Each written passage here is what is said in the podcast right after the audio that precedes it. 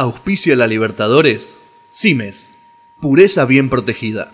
Bienvenidos a la Libertadores, episodio fecha 1 de la fase de grupos de esta edición 2021. Mi nombre es Gianluca Saraceni y estamos con Julián Díaz, Gastón Shapiro y Santi de Martino para analizar todo lo que dejó esta primera fecha de la fase de grupos que me animo a decir tuvo de todo y la vamos a repasar en detalles, empezando como siempre por el grupo A que tuvo al campeón vigente, al Palmeiras en un triunfo sufrido, Julián. Vamos entonces a hablar del grupo A, el partido de Universitario de Perú y Palmeiras, que digamos fue eh, lo más relevante de este grupo.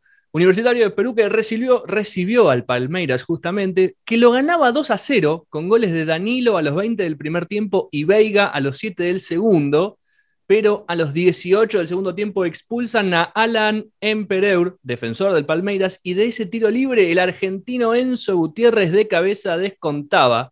Y a los 5 minutos después de este gol de penal, otra vez Enzo Gutiérrez lo empata. Se ponía 2 a 2 cuando estaba 2 a 0 abajo pero bueno, Palmeiras sacó la chapa del último campeón y a los 50, si quieren se los digo, a los 95, 3 a 2, agónico, Renan pone el gol para el Palmeiras para que se lleve la primera fecha, tres puntos para Brasil. Y el otro de los partidos fue el de Independiente del Valle contra Defensa y Justicia, que empataron 1 a 1, un partido que empezó ganando Defensa y Justicia a los 7 del primer tiempo con un gol de Carlos Rotondi, después de quedar mano a mano con el arquero, y que empataba a los 28 del primer tiempo el argentino Cristian Ortiz de cabeza, un verdadero golazo, si pueden véanlo, la clava en el ángulo. Y después la verdad fue todo de Independiente del Valle. Eh, Defensa y Justicia poco pudo hacer y eran todos avances de Independiente del Valle que no pudo eh, concretar las que tuvo, pero que verdaderamente mereció ganar el partido. Uno a uno en esta primera fecha, eh, un punto para cada lado, Defensa y Justicia saca la mejor. Sin dudas, me parece que fueron dos lindos partidos en este grupo A, que ahora lo tiene primero Palmeiras, con este triunfo sobre la hora ante el equipo de Ángel David Comiso. Segundos, Independiente del Valle y Defensa y Justicia, que también, como decía Julián, brindaron un muy lindo partido, igualados con un punto y último universitario con esta derrota sobre la hora. Tendremos la fecha que viene en esta semana. Obviamente son seis semanas seguidas, Julián. Sí, el martes el Palmeiras recibe a Independiente del Valle y el miércoles Defensa y Justicia en Varela recibe al equipo peruano universitario de Perú para completar la fecha 2 de este grupo A. Partidazos también los que se vienen y Santi, Santi de Martino de la Gloria de América, una gran incorporación que tenemos aquí en la Libertadores. Pasamos a hablar ahora del grupo B que me animo a decir tuvo una sorpresa se podría decir que tuvo una sorpresa. En realidad, si uno mira la tabla, es un poco chocante ver a los dos campeones que tiene este grupo en el fondo y a los dos equipos que no ganaron la Libertadores y tal vez con menos trayectoria en los primeros puestos.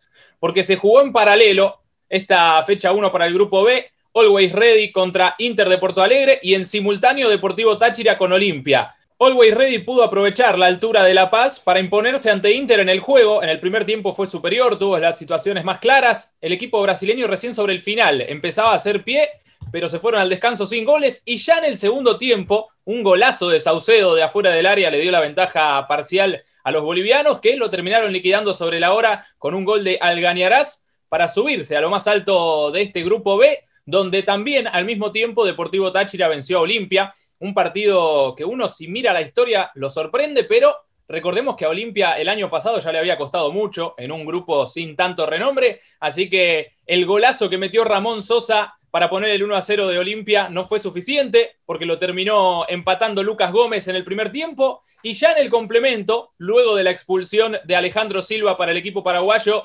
Deportivo Táchira pudo ponerse en ventaja 2 a 1, hubo un empate transitorio de Olimpia por medio de Iván Torres y el futbolista Trejo terminó decretando la victoria final para Deportivo Táchira que acompaña a Always Ready en lo más alto de la tabla. Es un grupo que ya tuvo golazos. El primero de Always Ready va a quedar para los mejores de la fase de grupos, el segundo también muy lindo.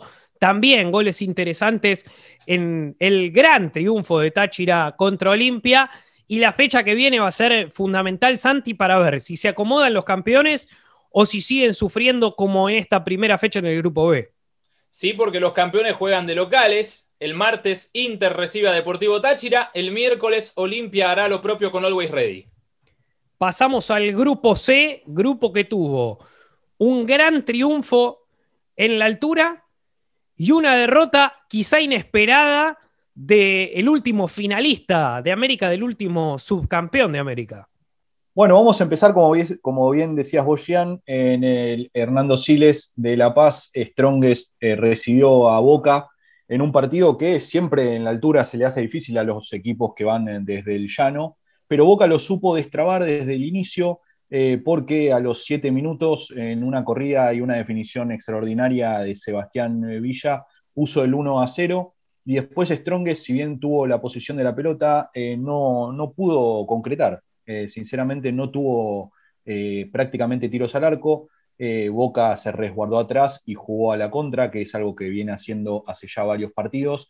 Le funcionó, pudo blindar su arco, no le convirtieron y se llevó tres puntos de oro eh, hacia eh, la bombonera. Uno de los datos llamativos es que Boca volvió a ganar allí después de 51 años por estas competencias, lo que marca la diferencia que siempre solemos decir aquí, que hacen los equipos bolivianos en la altura, lo que se le complica a los equipos de acá y el buen resultado que tuvo Boca, más allá del flojo rendimiento de Strongest, Boca jugó un muy buen partido, inteligente y fue el justo ganador del juego.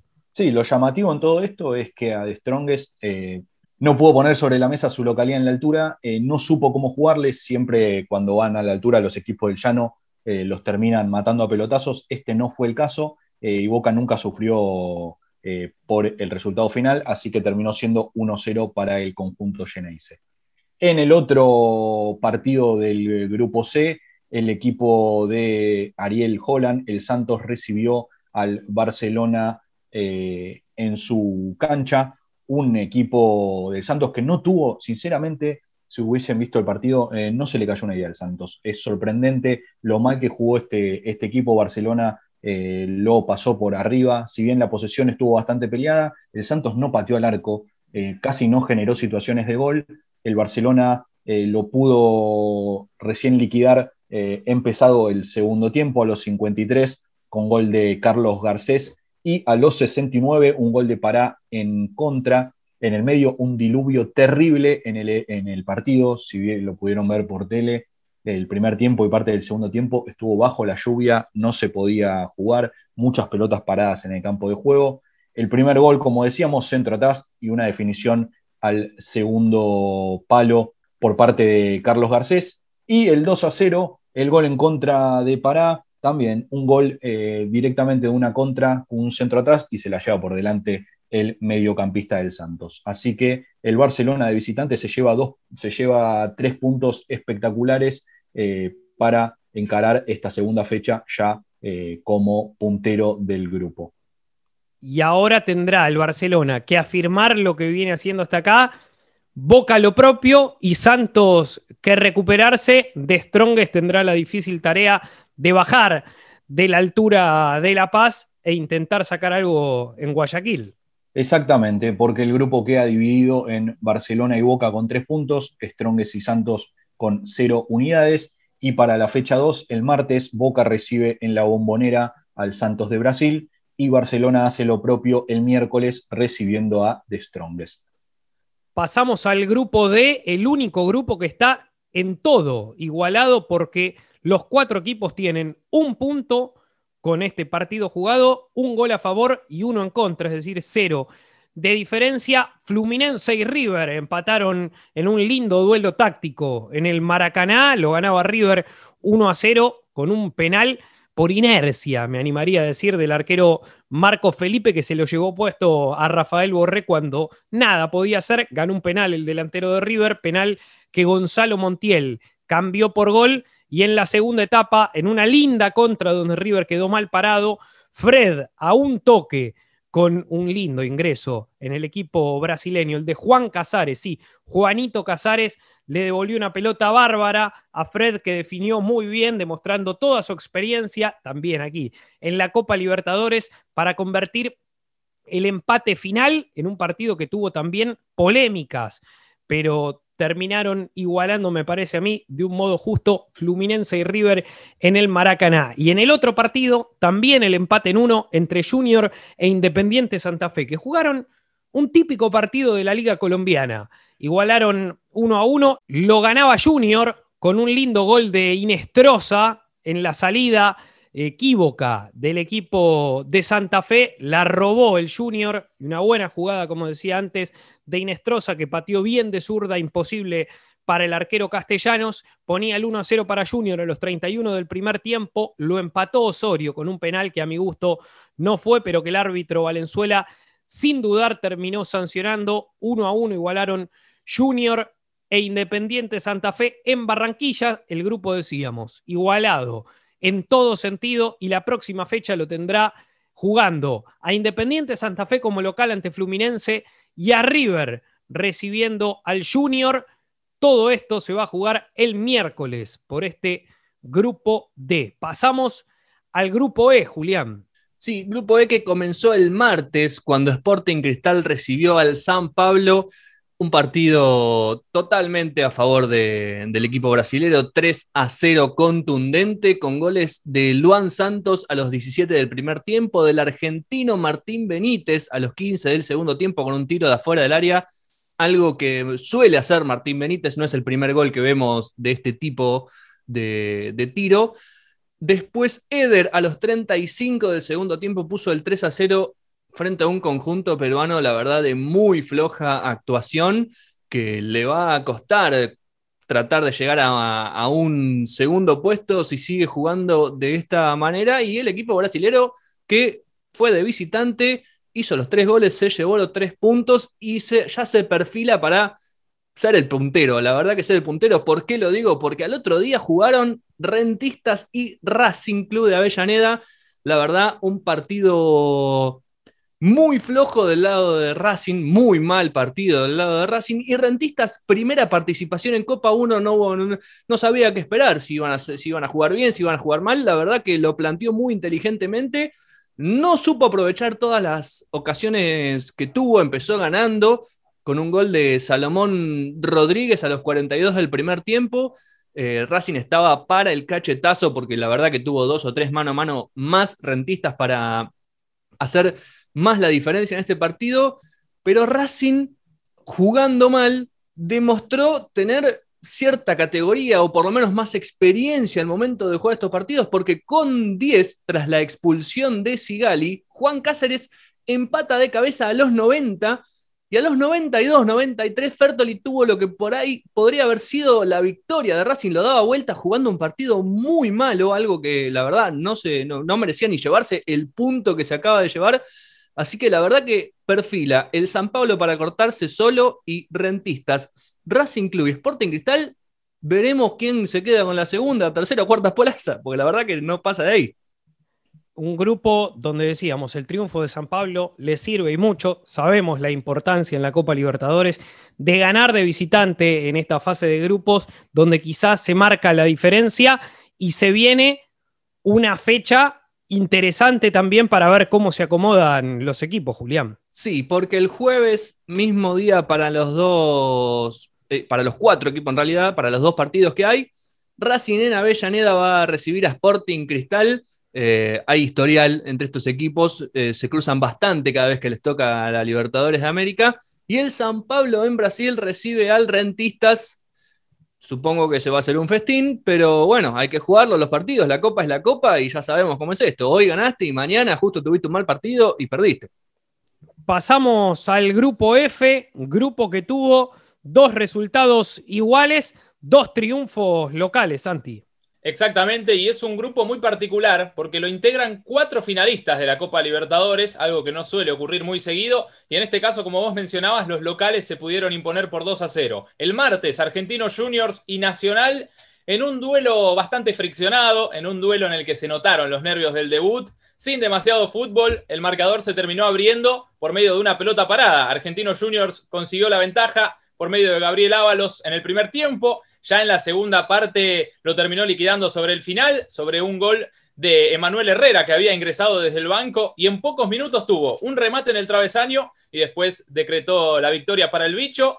En Nacional poco que destacar, más allá de algunas muestras de calidad de Andrés de Alessandro, su nuevo número 10. Y pasando al segundo partido, anoche, este jueves, en el cierre de la jornada, Atlético Nacional jugó como local en Pereira, teniendo en cuenta que el Atanasio Girardot está teniendo remodelaciones de cara a la Copa América, y venció 2 a 0 a Universidad Católica, en un resultado que no te diría mentiroso, pero sí que el equipo verdolaga pegó en el momento justo, porque convirtió dos goles sobre el final de la primera parte, después de 40 minutos muy parejos, y en el segundo tiempo Atlético Nacional se dedicó a cuidar el resultado, mover la pelota, no fue muy ambicioso y con eso le bastó y le sobró para controlar al equipo chileno. Así que un grupo interesante que será de los más peleados de la Copa Libertadores. Atlético Nacional ya había conseguido sacar una diferencia importante en pocos minutos en la fase previa 3 contra Libertad, cuando era un partido parejo que iba igualado uno a uno, que estaba virtualmente quedando fuera porque había perdido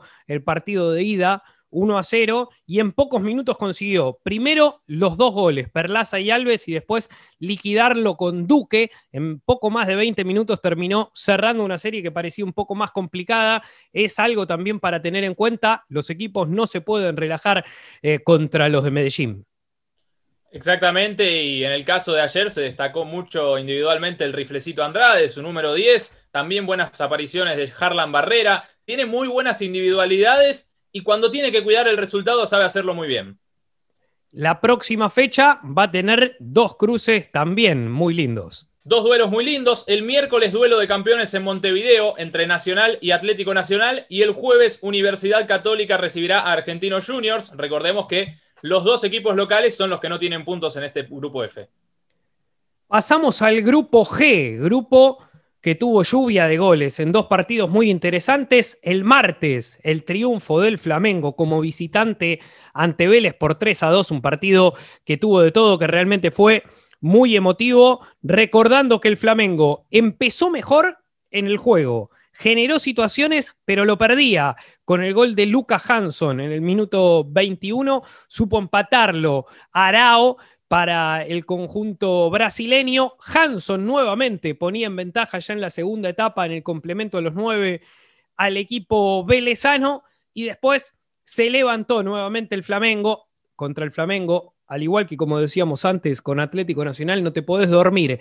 Gabigol de penal ponía la igualdad y Georgian de Arrascaeta en un golazo también, otro de los mejores de la fecha, el del uruguayo que hace rato juega en el conjunto carioca para poner el 3 a 2 final a falta de 10 minutos, expulsado Mancuello, que entró y en la jugada siguiente cometió una durísima patada, lo expulsaron un partido que tuvo de todo y que habíamos analizado o habíamos eh, hablado en la previa que ya tenía un historial interesante, dos equipos fuertes en la Copa Libertadores, dos equipos eh, con historia, dos equipos campeones que encima se cruzaron y dieron un espectáculo fantástico, digno de este torneo, el más apasionante del continente. Y del otro lado, el empate 2 a 2 entre Unión La Calera y la Liga de Quito en el Nicolás Chaguán, césped sintético que afectó de a ratos el juego entre La Calera y el equipo de Quito. Ganaban los chilenos 1 a 0 con gol de Andrés Vilches, lo igualó Billy Arce, otra vez Vilches poniendo en ventaja al equipo chileno. Y si el primero de Arce había sido lindo gol, el segundo es para ponerlo en un cuadrito. Habrá quien diga que quiso tirar un centro, Billy Arce no estaba bien parado.